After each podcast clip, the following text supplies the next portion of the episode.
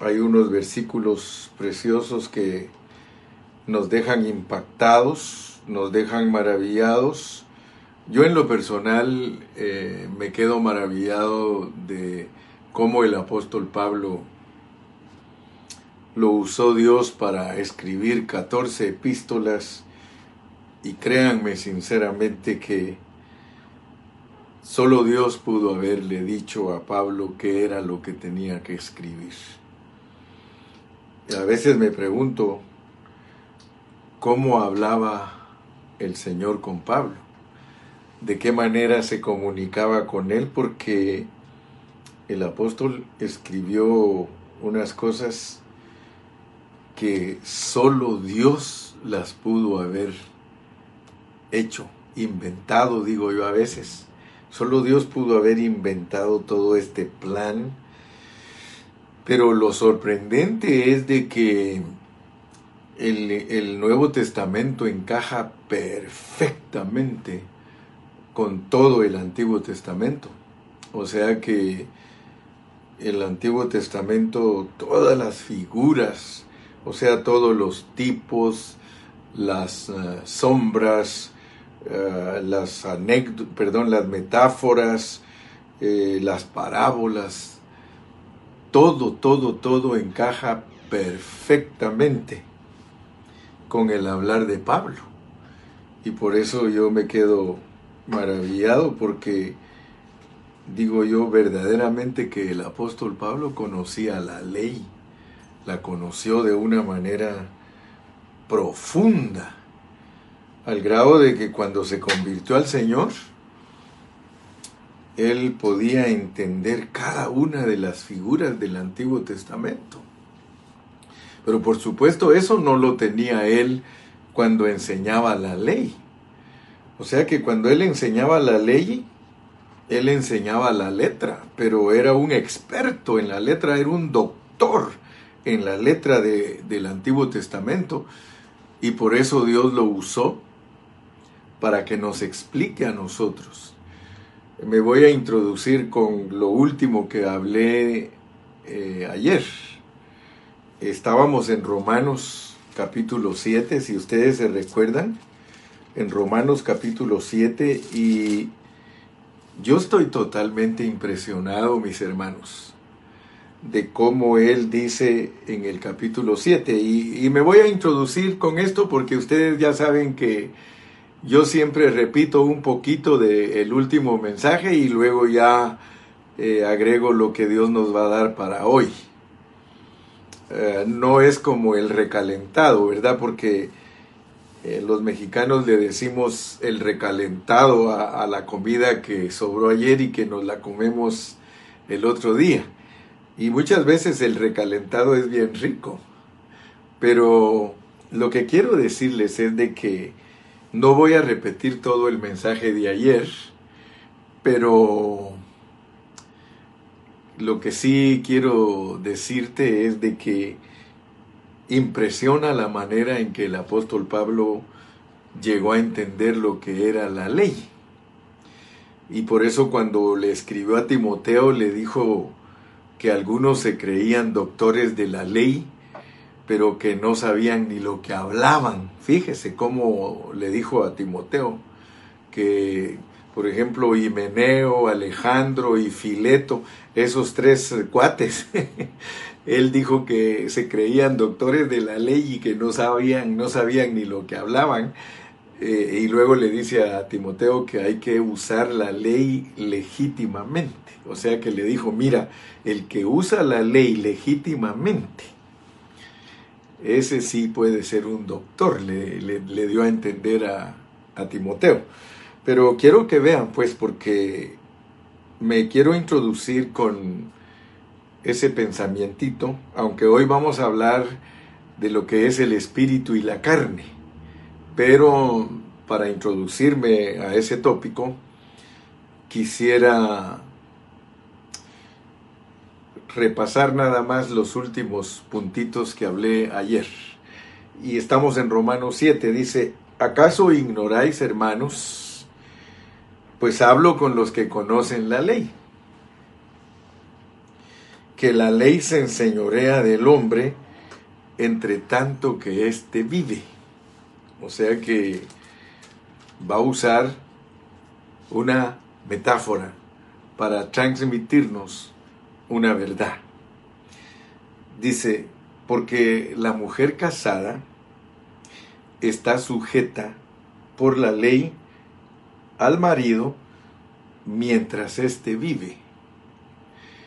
Si nosotros queremos entender a Pablo, nosotros debemos de saber que Pablo usó su vida y sus circunstancias para dar a entender el Evangelio.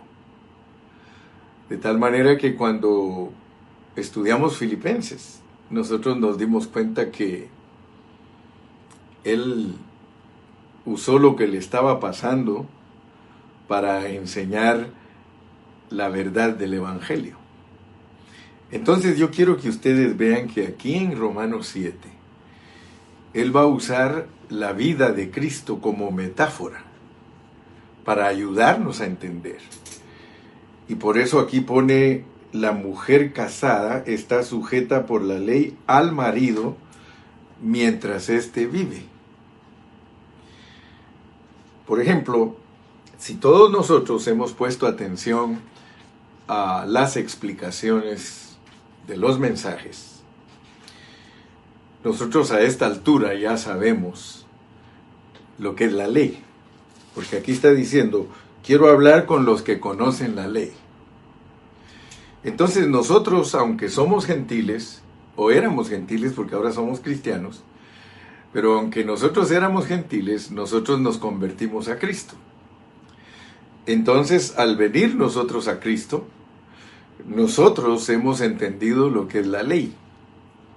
Entonces, si Pablo dice en Romanos 7 que él quiere hablar con los que conocen la ley, yo quiero decirles que el hermano Carrillo conoce la ley. Yo conozco la ley. Yo sé para qué es la ley. No necesito ser judío para saber lo que es la ley. Claro está que Dios, para que yo entienda la ley, me pone un Antiguo Testamento y un pueblo. Pero si yo soy humilde y le pido a Dios que Él, al leer yo el Antiguo Testamento, me dé entendimiento, Dios me va a mostrar, debido a que ya conozco el Nuevo Testamento, para qué sirve la ley. Y nosotros todos los cristianos verdaderos sabemos que la ley sirve para llevarnos a Cristo. O sea que es nuestro ayo, nuestro tutor. Entonces ahora viene Pablo para ayudarnos a entender cómo es que nosotros operamos, porque nosotros somos seres tripartitos que tenemos espíritu, alma y cuerpo. Entonces Él para ayudarnos a entender nos escribió todo el capítulo 7 de Romanos. Y nos dice que la mujer casada está sujeta por la ley al marido mientras éste vive.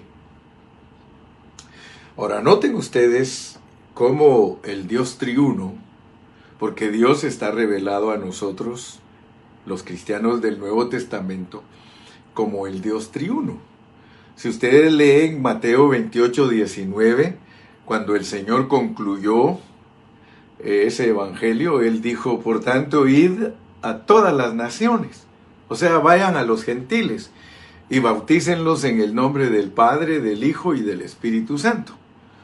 O sea que el mandato que dio el Señor Jesucristo no es una fórmula. Eso, eso me entristece a mí, porque la mayoría de teólogos se fue en esa dirección debido a que no pusieron atención al verdadero propósito de Dios.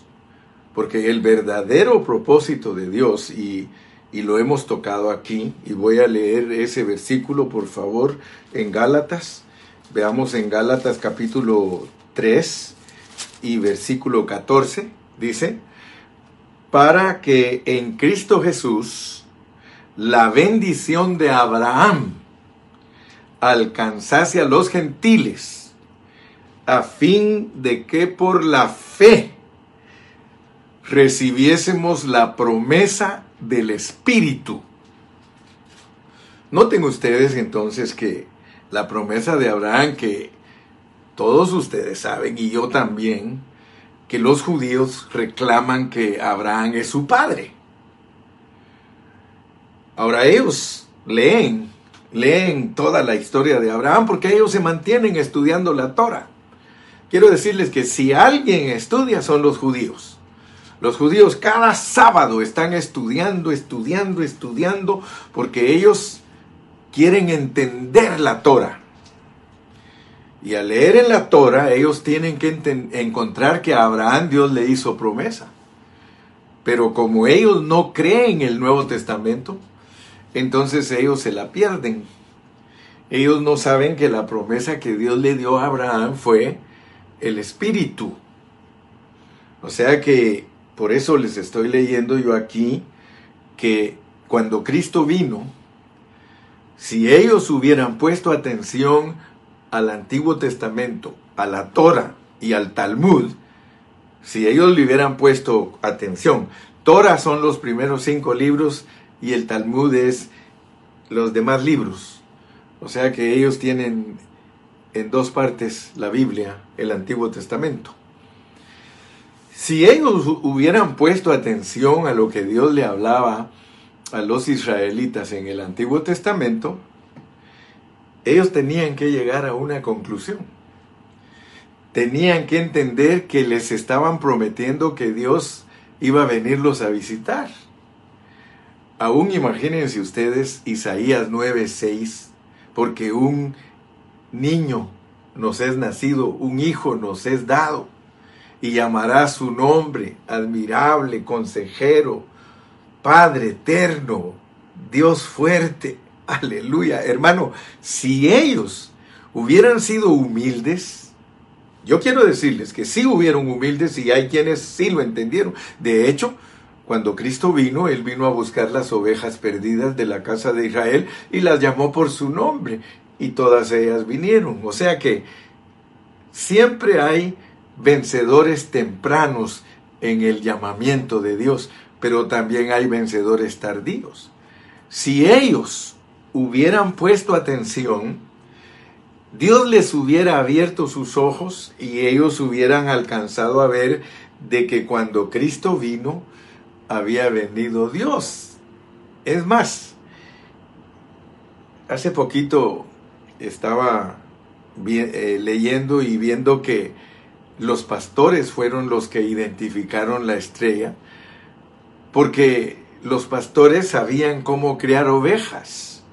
Y por eso cuando aparecieron los ángeles y les dijeron, Osana en las alturas, bendito, ¿verdad? la venida del Señor la captaron los pastores. Entonces, los buenos pastores siempre van a saber cuándo alumbra la estrella y cuándo el Señor eh, muestra que, llegó el tiempo de que las ovejas, eh, ahora fíjense, los pastores eran los que preparaban los corderos para las ofrendas, por eso Dios cuando Cristo vino a los pastores les mostró la, venida de Cristo. Gloria a Dios en las alturas, paz en la tierra para los hombres de buena, buena voluntad para los hombres. Bueno, lo que quiero decirles con esto es de que todas las profecías del Antiguo Testamento apuntaban hacia una persona y era Emanuel, Dios con nosotros.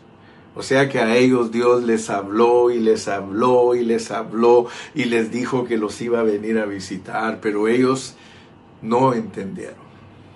Ellos se quedaron trabados en la ley.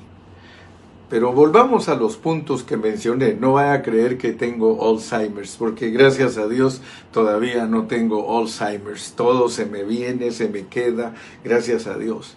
Y yo les dije que en Romanos 7 dice que la mujer casada está sujeta por la ley al marido mientras éste vive.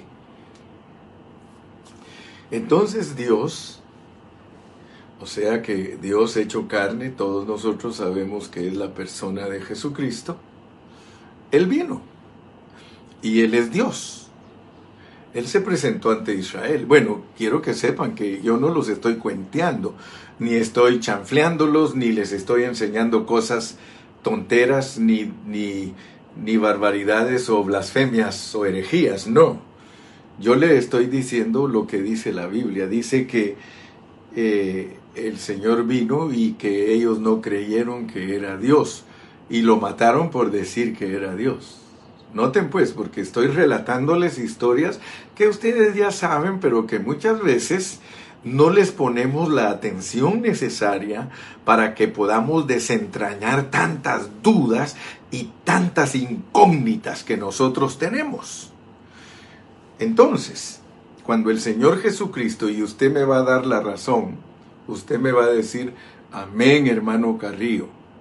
Si no se atreve a decirme amén, pues no hay problema. Pero quiero decirle entonces que Dios vino a Israel. Dios vino a Israel. Pero ¿qué hizo Israel con Dios? No se asuste que estamos hablando de una metáfora. ¿Qué hizo Israel con Dios? Lo mató, lo mató. Jesús les dijo que Él era Dios y por eso lo mataron. Entonces mi enfoque importante para entender cómo funcionamos nosotros, porque el contexto del capítulo 7 de Romanos es que la ley se enseñorea de nosotros. O sea que nosotros queremos hacer las cosas buenas y no podemos. Porque muchos hermanos no se dan cuenta que ellos quieren ser buenos y quieren hacer bien las cosas, pero no pueden. Pero no pueden ¿por qué? Porque no conocen el mecanismo del asunto. No saben cómo es que opera Dios para hacerlos vencedores.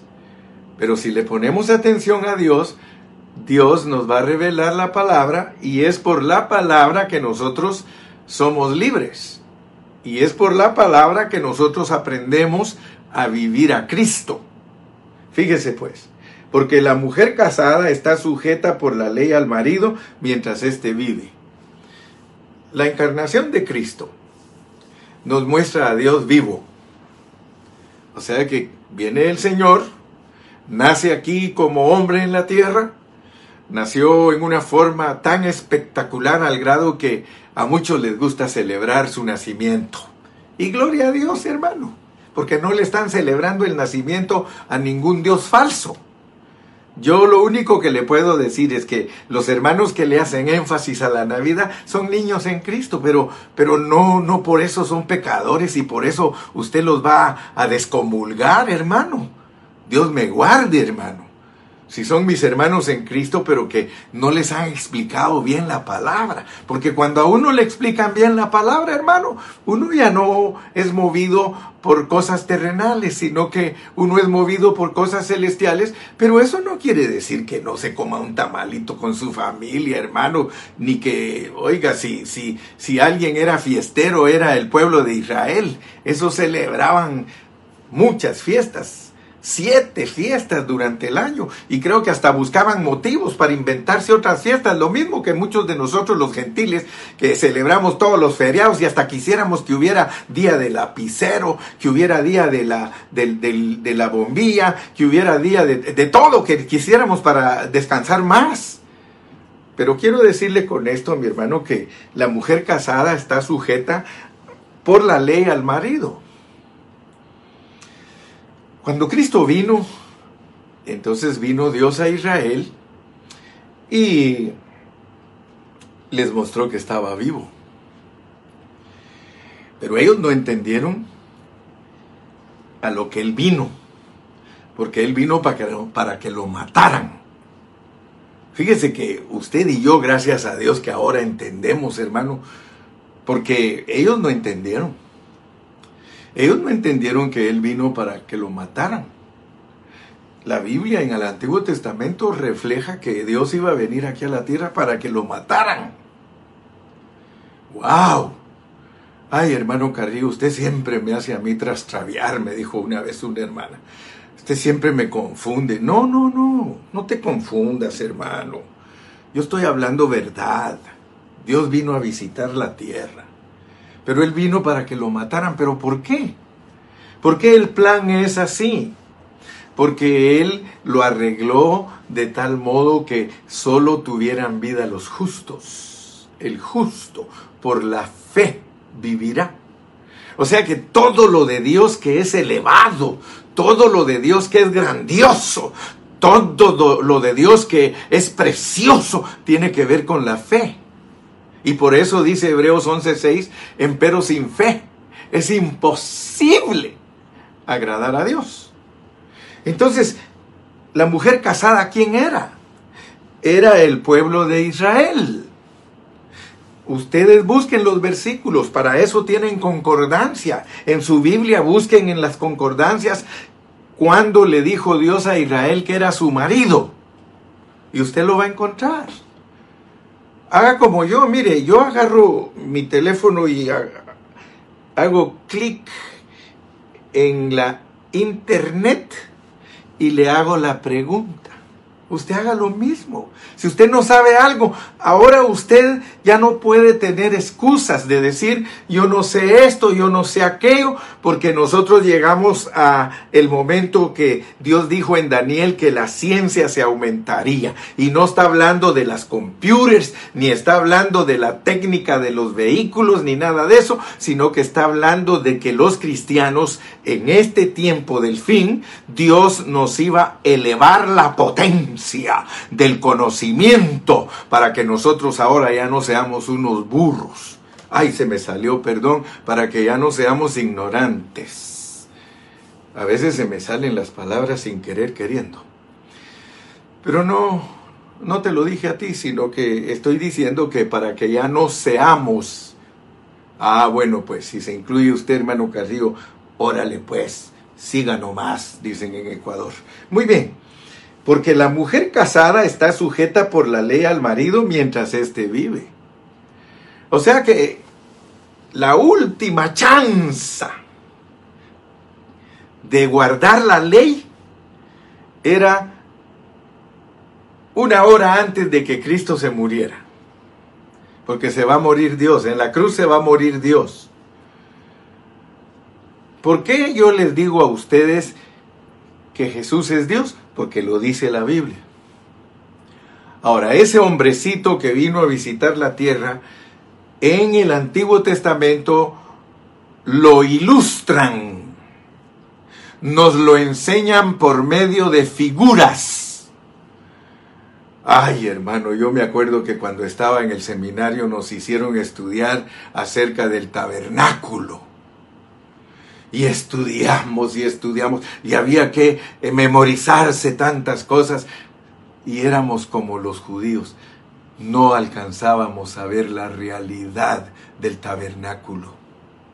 Nos graduamos de estudiantes seminaristas y nunca supimos la realidad del tabernáculo. Pero gracias a Dios que en esta noche aquí estoy yo para contártelo.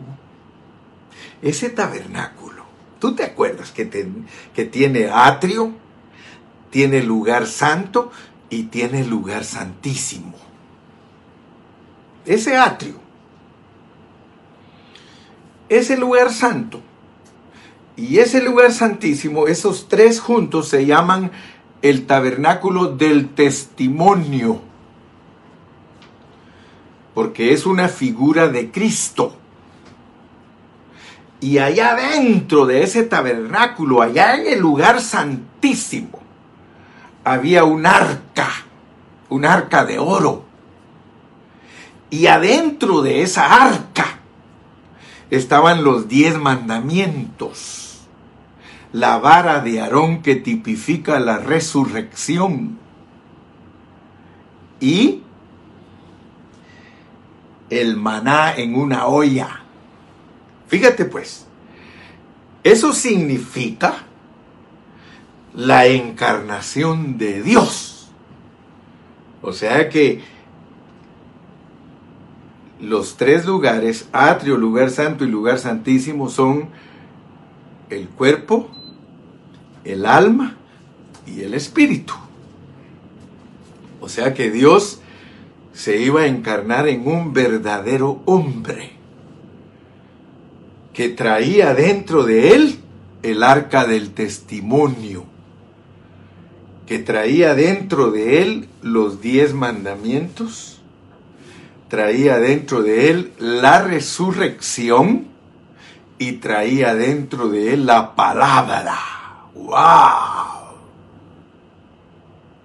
Entonces, cuando Cristo se identificó con el pueblo de Israel, llegó el esposo porque la mujer casada está sujeta por la ley al marido mientras éste vive.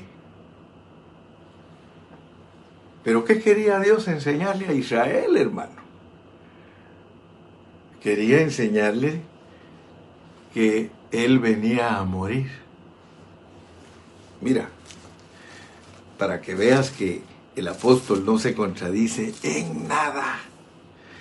Ve conmigo a Efesios capítulo 2 y versículo 15. Efesios 2.15. Mira cómo dice pues. Aboliendo. ¿Qué quiere decir abolir? Terminar. Acabar. Aboliendo en su carne. Para eso agarró carne.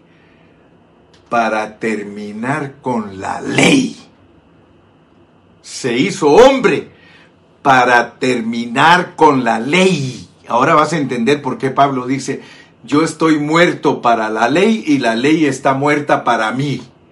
Está diciendo, yo estoy muerto para el judaísmo, pero estoy vivo para Cristo. Mira,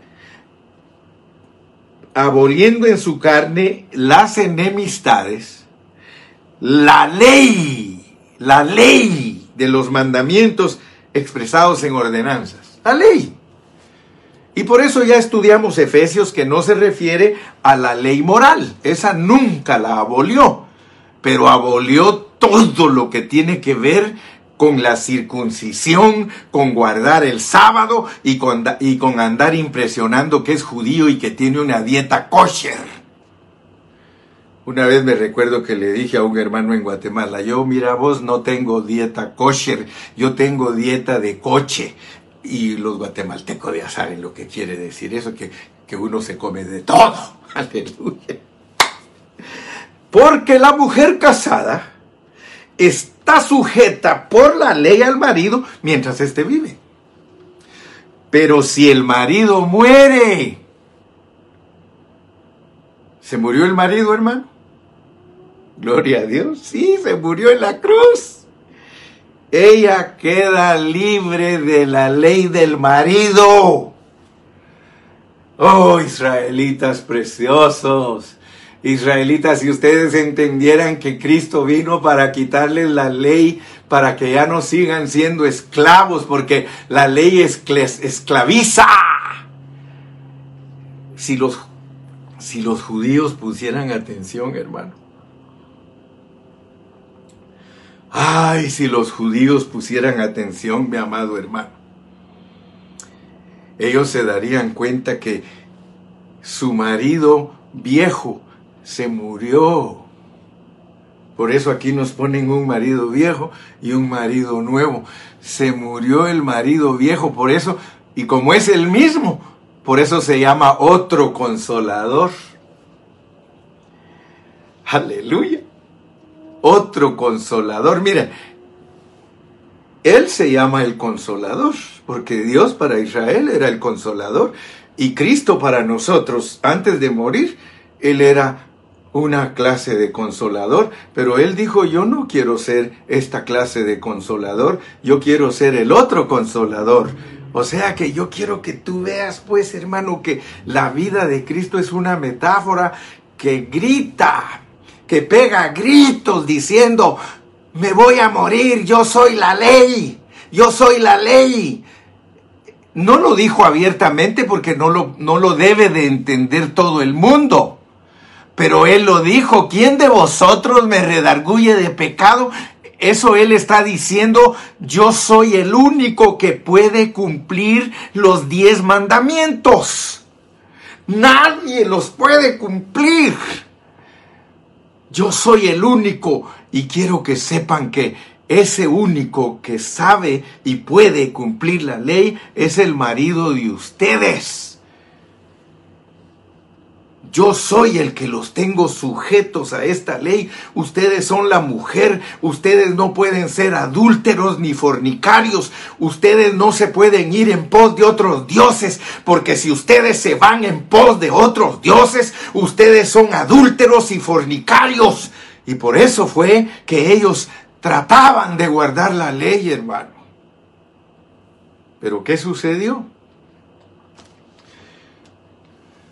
Verso 3. Así que si en vida del marido, si mientras la ley ustedes se van en pos de otro Dios, ustedes son adúlteros, pero si su marido se muere, ustedes están libres de la ley. Más claro, hermano, no canta un gallo.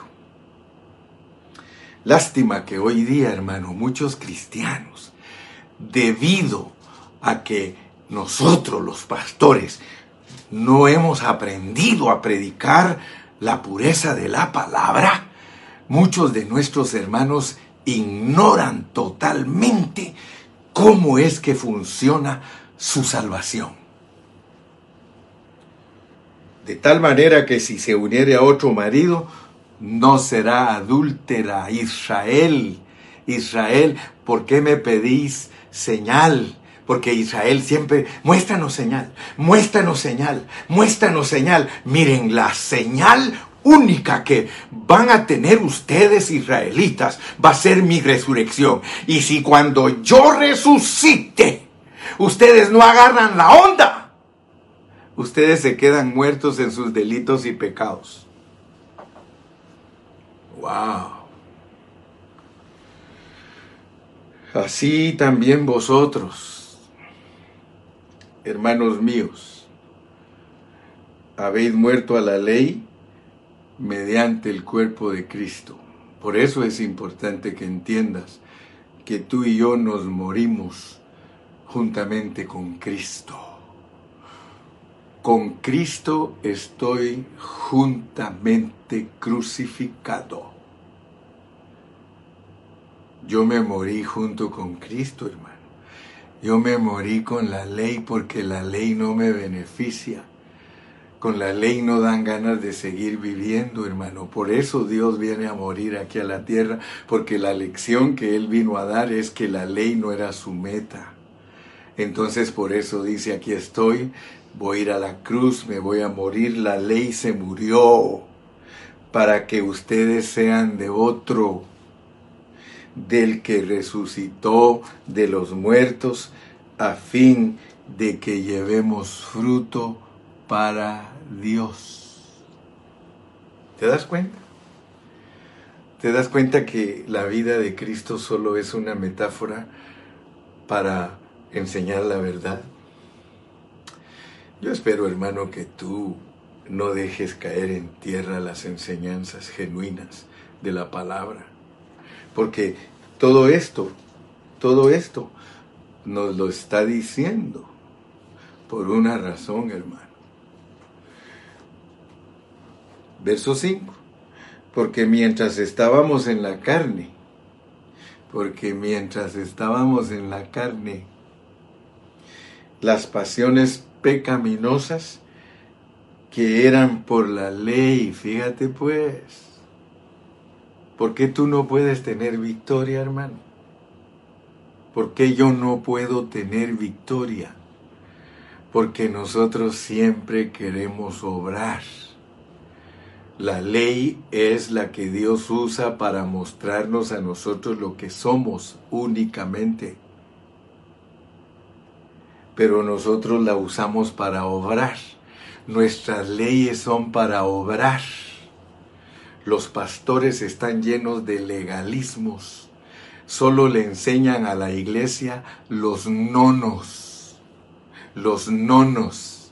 Que no hagas esto, que no hagas aquello, que no aquí, que por qué no estás haciendo esto, que por qué no estás haciendo el otro. Mira todos los mensajes, escúchalos bien a los predicadores y vas a ver que si no son para exhortarte a que no hagas cosas, son mensajes para sacarte dinero. Y si no son mensajes para sacarte dinero y decirte que no hagas cosas, son mensajes para entretenerte, para que estés eh, distraído entonces, hermano, por eso gracias a Dios que estamos estudiando Gálatas, hermano, porque Gálatas nos habla de lo que es ser una persona religiosa y de lo que es ser una persona que disfruta a Cristo, que disfruta la vida del Espíritu.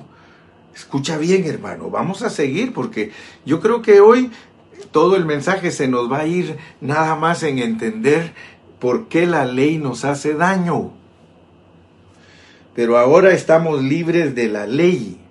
Pero ahora estamos libres de la ley por haber muerto para aquella en que estábamos sujetos. Nos morimos con Cristo, hermano.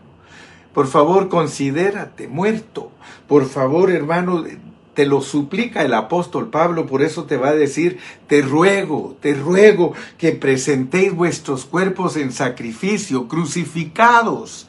Presentemos nuestros cuerpos crucificados. Dice, pero ahora estamos libres de la ley por haber muerto para aquella en que estábamos sujetos, de modo que sirvamos bajo un régimen nuevo. Siempre es régimen, pero es un régimen nuevo y no bajo el régimen viejo de la letra. O sea que te está diciendo, ya no vivas bajo la ley del marido viejo. El marido viejo es no, no, no, no matarás, no adulterarás, no fornicarás, no, no, no. Ese es tu marido viejo. Ahora tu marido nuevo ya no es, ya no es el nono. Tu marido nuevo es un Cristo resucitado que está lleno de riquezas, de riquezas inescrutables para que tú las goces. Ahora fíjate pues, fíjate. ¿Qué, ¿Qué diremos pues? ¿Qué diremos pues? ¿La ley es pecado?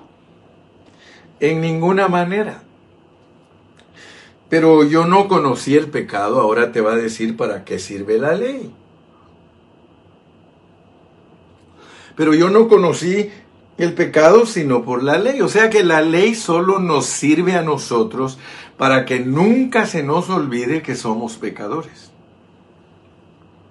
Porque tampoco conociera la codicia si la ley no dijera no codiciarás. Y, quiero que, veas cómo el apóstol es tan sincero, porque este apóstol es bien sincero.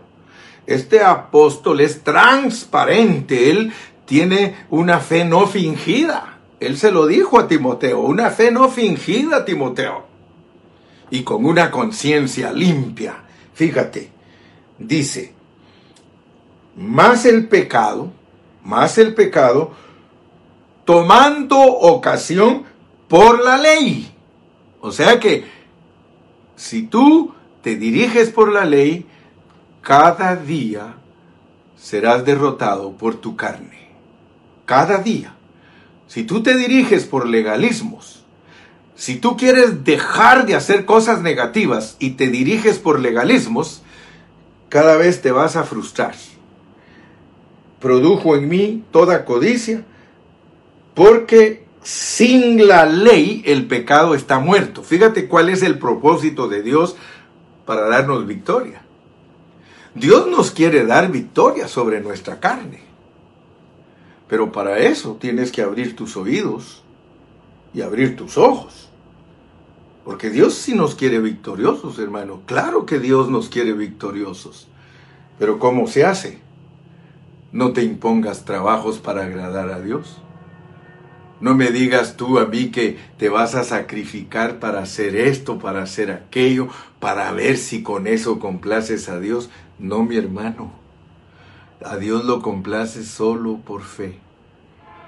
Si tú tienes fe y tú crees que Cristo está adentro de ti, solo háblale, solo háblale. Tú tienes un Dios vivo, tú no tienes una imagen para hablarle a la imagen, tú no tienes una estatua para hablarle a una estatua. No, mi hermano, Tú tienes un Cristo vivo dentro de ti que todo el tiempo está con su oído presto para ver qué quieres. Y no solo está Él a la disposición tuya internamente, sino que millares de ángeles están a tu alrededor, porque Él es el mero jefe de todos los ángeles y Él quiere ser el jefe de ti también. Así que Él solo desde adentro de ti fluye como una vida santa, fluye como un cordero precioso, fluye como el amor, como la paz, como la benignidad, como la fe, como la mansedumbre, como la templanza. ¡Wow! Hermano, todo, todo está a favor tuyo y todo, todo es para ti. ¿Por qué? Porque más bienaventurado es dar que recibir. Dios no quiere recibir, hermano, escúchame. Dios no quiere recibir tus obras si la Biblia dice que tus obras, tus mejores obras, son como trapos de inmundicia. Entonces, mi amado hermano, vamos a seguir, porque ya el tiempo se me va, no sé cuánto me queda, por favor, mi diaconisa. ¿Cuánto de tiempo me queda o ya me pasé? 42 minutos. Me quedan todavía 18. Me quedan 18 minutos. Aquí tengo diaconisa que me va controlando. Muy bien. Entonces, mi amado hermanito, ¿estás contento? Si estás contento, di aleluya, gloria a Dios. Si estás contento, di gracias Señor porque tú me estás bendiciendo en esta noche con tu bendita palabra. Aleluya, dile gloria a Dios, bendito tu nombre. Entonces, el apóstol aquí nos da a entender algo. Mira cómo dice el versículo 9, y yo sin ley vivía en un tiempo. Fíjate pues, yo sin ley vivía en un tiempo. ¿Qué significa que Pablo en un tiempo vivió sin ley, hermano? Quiere decir que hubo un tiempo en el que él era irreprensible. Tú sabes que no estoy mintiendo. Él dijo cuando declaró ahí en, en, Filipenses, es donde dijo, sí, que él era un judío verdadero irreprensible. Irreprensible en cuanto a la ley. O sea que nada, nada tenía él que le estorbara. Hasta que un día a saber qué le pasó, pero dice que codició. Dice que codició y de repente cuando codició, el Señor le, prendió el foco y le dijo, ahora te voy a demostrar pues lo que tú eres. ¡Wow! Mira.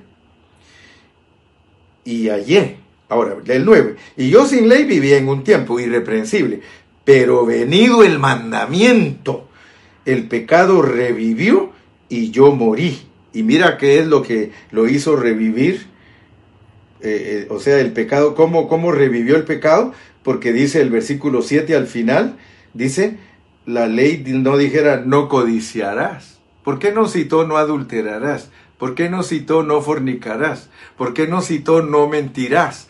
Porque él lo que le sucedió fue que de repente codició algo, codició algo, pero era Dios el que estaba tratando con él, porque lo iba a usar para que les predicara a los gentiles, a los gentiles personas que tenemos un trasfondo maldito, un trasfondo de desobediencia, un trasfondo de negrura, un trasfondo feo, hermano. Dice, y ayer que el mismo mandamiento que era para vida, porque antes yo lo practicaba y me daba vida y me sentía bien. Solo imagínense ustedes qué orgulloso era yo porque nadie me podía reprender, era irreprensible.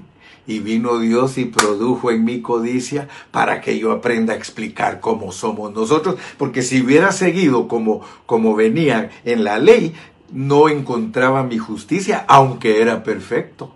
¡Wow! ¡Wow! ¡Asústate! Asústate que Pablo aprendió a vivir irreprensible, hermano, en cuanto a la ley. Allí lo dice. Pero Dios, hermano, en su misericordia, le di, yo estoy seguro, mira, y voy a hablar, voy a pensar en voz alta. Le gritaba Dios, Pablo, yo no quiero que te quedes en la ley, porque no es por la ley la justicia, es por la fe, no es por la ley. Yo no voy a justificar a ninguna carne por la ley, por una, por una cosa, Pablo porque te vas a volver orgulloso, te vas a creer mejor que todos los demás hombres. Y por eso no te puedo dejar allí, porque me eres un instrumento útil. Y por eso ahora lo que voy a hacer contigo es que vas a codiciar. Y en cuanto codicies, vas a entender el Evangelio, porque vamos a ir, porque vamos a ir a rescatar a pura gente pecadora. ¿Por qué usted cuando lee en Timoteo dice, palabra fiel y digna de ser recibida por todos que Jesucristo murió por los pecadores, de los cuales yo soy el primero. Lea bien, hermano. Pablo no esconde nada. Pablo mismo dice, nosotros, nosotros judíos, no pecadores como los gentiles Solo imagínese, hermano, por eso como un judío nos trata a nosotros, porque usted va a, Nueva, a New York, usted va a Israel, usted va a encontrar judíos, hermano, que están totalmente retirados de todo lo que el mundo hace. Y por eso ellos dicen, no, yo, yo no necesito. Yo trabajé con un judío, les conté, y cuando yo lo evangelizaba me decía, a mí tú no me puedes enseñar nada. Ustedes son pecadores, ustedes son borrachos, ustedes son ladrones, ustedes son mentirosos. Me sacaba todos los diez mandamientos y él decía, yo guardo los diez mandamientos. Ah, ahora vas a entender pues por qué de ambos pueblos hizo uno y quitó las enemistades, porque para ellos nosotros no valemos nada. Pedro, ¿acaso no le dio una visión Dios para mostrarle que él no podía llamar inmundo y común lo que Dios ha limpiado? Porque a nosotros, hermano, vaya si no nos limpió el Señor, hermano. Vaya si no, hermano.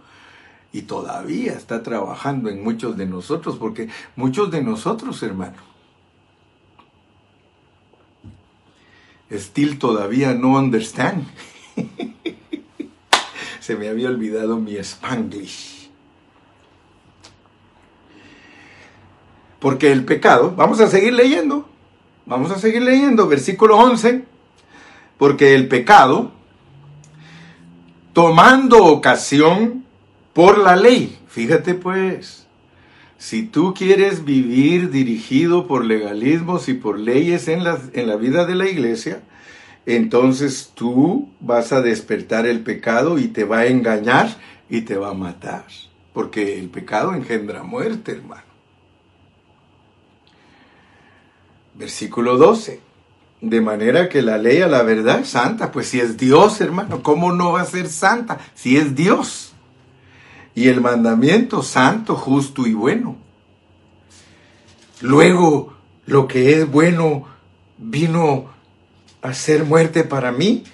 No, sino que el pecado, para mostrarse pecado, produjo en mí la muerte por medio de lo que es bueno. O sea que la ley es buena, pero te marca que tú eres malo. La ley es buena y te marca que eres malo. A fin de que por el mandamiento el pecado llegase a ser sobremanera pecaminoso. Hermano, si algo nos muestra que somos cochinos, que somos puercos, que somos sucios, que somos, hermano, lo peor son los diez mandamientos. Ama a tu prójimo como a ti mismo. Hermano, ¿quién ama a su prójimo como a sí mismo? Dígame, tú hermano, mira, perdóname que me meta contigo, pero ¿Tú amas a tu prójimo como a ti mismo?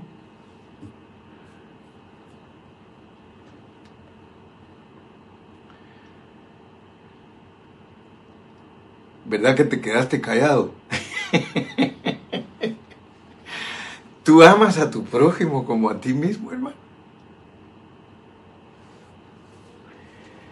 Es más, nosotros amamos a los que nos aman. Pero amar a los que no nos aman, hermano, que son nuestro prójimo, pero que no nos aman, nosotros no los queremos ni ver. ¿Para qué sirve la ley entonces? Para mostrarte que tú no puedes. Por eso vale la pena vivir a Cristo, hermano, porque todo lo podemos en Cristo que nos fortalece. Porque sabemos que la ley es espiritual, mas yo soy carnal, vendido al pecado porque lo que hago no lo entiendo. Fíjate, pues empieza por ahí y vas a ver que Dios te va a bendecir. Empieza por ahí donde tú sabes que hacemos lo que no, eh, no entendemos lo que hacemos, porque hacemos lo que no queremos, sino lo que aborrecemos. Eso hacemos. Tú no quieres ser mentiroso, pero de vez en cuando te dan ganas de mentir. Suena el teléfono y tu hijo te dice, mami, suena, dile que no estoy. Suena la puerta, no, no, no abras, no abras, no, no, no, no estoy. No estoy.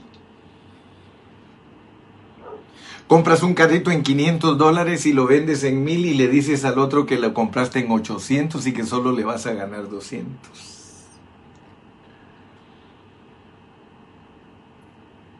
Te llaman para preguntarte por qué no has ido a la reunión y contestas el teléfono.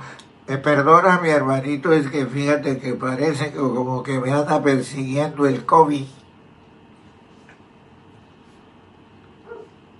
Dime si no somos así. Dime, así somos. La ley nos muestra lo que somos. Y si lo que no quiero, y si lo que no quiero, eso hago, apruebo que la ley es buena como no puedo hacer lo que quiero, entonces digo de verdad, Señor, que yo soy un fracasado. De manera que ya no soy quien, ya no soy yo quien hace aquello, sino el pecado que mora en mí. Nos dejamos guiar más por el pecado que por lo bueno. Y yo sé que en mí, y yo sé que en mí, esto es en mi carne, no mora el bien. Hermano, en esta carnita no mora el bien, porque el querer el bien está en mi mente pero no el hacerlo. Porque no hago el bien que quiero, sino el mal que no quiero, eso hago. Fíjate todo lo que nos ha venido explicando el apóstol desde que entendamos que se murió Dios y que resucitó, y que resucitó Dios. Y ahora más adelantito nos va a explicar por qué resucitó, porque Él tiene planes con nosotros. Porque de la única manera que nosotros funcionamos, divinamente es cuando le echamos mano al divino que está dentro de nosotros. De lo contrario, nosotros vivimos en la pura carne. Así que queriendo yo hacer el bien, hallo esta ley, o sea que son leyes. Dios solo se dirige por leyes, hermano, puras leyes. Dice, así que queriendo yo hacer el bien, hallo esta ley, que el mal está en mí. O sea que en en la carne de nosotros hay una ley que se llama la ley del pecado. Esa ley, fíjate pues, ahorita vas a entender bien bien cómo funcionas y estoy seguro que después de esta explicación vas a empezar a ejercitar tu espíritu para ser un hombre y una mujer victoriosa. A mí me ha costado años para poder practicarlo. Muchos años. Mírame, ya ahora ya, ya, ya soy don Gilberto y todavía tengo que pelear las batallas. Fíjate, dice, pero veo otra ley en mis miembros. Vamos al versículo, sí, el versículo 20 dice, y si hago lo que no quiero, ya no lo hago yo, sino el pecado que mora en mí. O sea que más mi vida se está dirigiendo por el pecado que mora en mi carne que lo que yo pienso hacer. Así que queriendo yo, verso 21, hacer el bien, hallo esta ley que el mal está en mí. Una ley. Porque según el hombre interior, me deleito en la ley de Dios, según el hombre interior. Acuérdate que él es judío. Él es judío y está hablando igual que el rey David. El rey David decía, En el Salmo 1, bienaventurado el varón que no anduvo en consejo de malos, ni en silla de escarnecedores se ha sentado, sino que en la ley de Jehová está su delicia. O sea que los judíos, los israelitas, en la mente, en la mente, ellos estaban siempre pensando en la ley, pensando en la ley. Según el hombre interior, me deleito en la ley de Dios. Pero una cosa es deleitarse a cumplirla, hermano. Deleitarse es que, ah, qué bonito, hermano, qué chulo. Lo mismo que ahora, nosotros podemos decir, ay, qué bonito predica el hermano Carrillo, qué bonito que Dios me habla. Pero ya cuando sales dice que se te olvidó cómo eras. Te viste en el espejo, pero se te olvidó cómo eras. Y allá ahora andas todo desgreñado y todo desarreglado porque se te olvidó cómo eras que en el espejo tienes que estar bien arregladito. Ok, porque según el hombre interior me deleito en la ley de Dios, pero veo otra ley en mis miembros que se revela contra la ley de mi mente. Fíjate pues, se revela contra la ley de mi mente. Entonces nosotros estamos atrapados, hermano. Nosotros estamos perdidos. Nosotros, hermano, humanamente hablando, hermano, carnalmente hablando, estamos perdidos. ¿Por qué? Porque nuestra mente se deleita en Dios y quiere hacer el bien, pero la carne dice no, no. Y es una ley. La ley de la mente es deleitarse en Dios. Wow, yo amo a Dios, yo quiero a Dios, aleluya, bendito tu nombre, pero tu carne te dice otra cosa. Tu carne se levanta y te lleva cautivo a la ley del pecado que está en tus miembros. Estás atrapado. Por eso Dios quiere que entiendas que la ley se murió, pero que después que se murió resucitó, porque es mejor tener la ley adentro que tenerla afuera, porque cuando la tienes afuera, la ley se enseñorea de ti, pero cuando la tienes adentro, dime una cosa, ¿qué es mejor? ¿Que te hable tu conciencia o que te hable el pastor desde afuera? ¿Verdad que cuando el pastor nos exhorta nos duele? Y hasta nos enojamos con él. Dime, algunos de ustedes se han enojado conmigo cuando yo les he predicado. Dime la verdad. Dime la verdad, no me, no me vayas a mentir. Muchos de ustedes yo les he predicado sermones que les machucan los callos y que les caen duro y ustedes se enojan conmigo. Porque las órdenes están llegando desde afuera. Pero si tú al escuchar con fe el mensaje, el espíritu desde adentro te redarguye, Ah, ahí la cosa cambia, porque ahí ya no lo tomas como que viene del pastor, lo tomas como que viene de Dios. Aleluya. Bueno, mira cómo, cómo concluye el capítulo 7, porque nos va a dar la fórmula de cómo se es victoriosos. Dice, miserable de mí, ¿quién me librará de este cuerpo de muerte? Gracias doy a Dios por Jesucristo, Señor nuestro. Así que yo mismo con la mente sirvo a la ley de Dios, mas con la carne al pecado. Pero Él no está diciendo, órale, suéltate pues viviendo una vida de pecado. No, Él solo nos está explicando que tenemos que llegar al punto de darnos cuenta que a nosotros lo que nos, lo que nos controla es la carne y por eso vivimos siempre cumpliendo los deseos de la carne. Yo creo que mañana, el domingo, me vas a entender porque el domingo voy a hablar del espíritu contra la carne. Me dio gusto poderte interpretar el capítulo 7 y creo que ahora cuando leas Romanos 7 lo vas a entender perfectamente, porque yo no te di conocimiento, yo te transmití vida, yo te transmití cómo funciona, porque ya en el capítulo 8 nos va a decir, mira cómo empieza el 8, ahora pues, ahora pues, ahora que ya entendiste todo eso, ninguna condenación hay para los que están en Cristo Jesús, los que no andan conforme a la carne. ¡Wow! Sino conforme al Espíritu. Por eso te dije que el siguiente mensaje es el espíritu contra la carne. Ahora, no vas a creer que solo del pecado nos habla la carne. Mañana, el domingo, vamos a entender lo que es la carne para que tú puedas tener victoria. Así que por hoy te mando a dormir con tu carne. No, no, no, con tu vieja.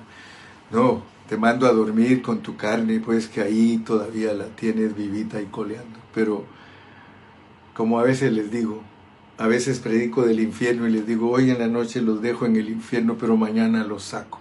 A veces creen que les estoy diciendo que los mandé al purgatorio. No, son bromas, son bromas. Solo quiero decirte, mi amado hermano y mi amada hermana, que yo espero que te hayas gozado en esta noche.